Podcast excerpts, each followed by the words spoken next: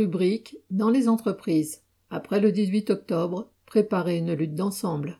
Le 18 octobre, des centaines de milliers de travailleurs ont fait grève et manifesté dans tout le pays contre les bas salaires et l'inflation. Cette journée appelée par les syndicats s'inscrivait dans le contexte de la grève des travailleurs de Total Energy et d'ExxonMobil.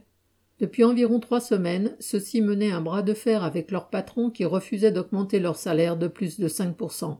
Grand patronat et gouvernement ont fait bloc derrière ces deux groupes pour que les salaires augmentent le moins possible, car ils savent que si un grand groupe cède, cela sera un exemple pour tous les travailleurs.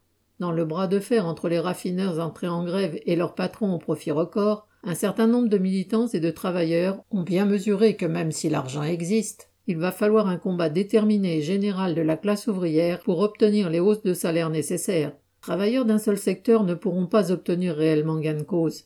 C'est la contagion du mouvement, sur des revendications communes à tous les secteurs, qui pourrait commencer à renverser le rapport de force avec le patronat. Pour qu'un tel mouvement existe, il est nécessaire que dès maintenant les discussions aient lieu dans les ateliers, les bureaux, les services, quelles revendications véritables les travailleurs devront-ils mettre en avant? Des augmentations en pourcentage qui favorisent les plus hauts salaires ou des augmentations uniformes qui parlent à tous?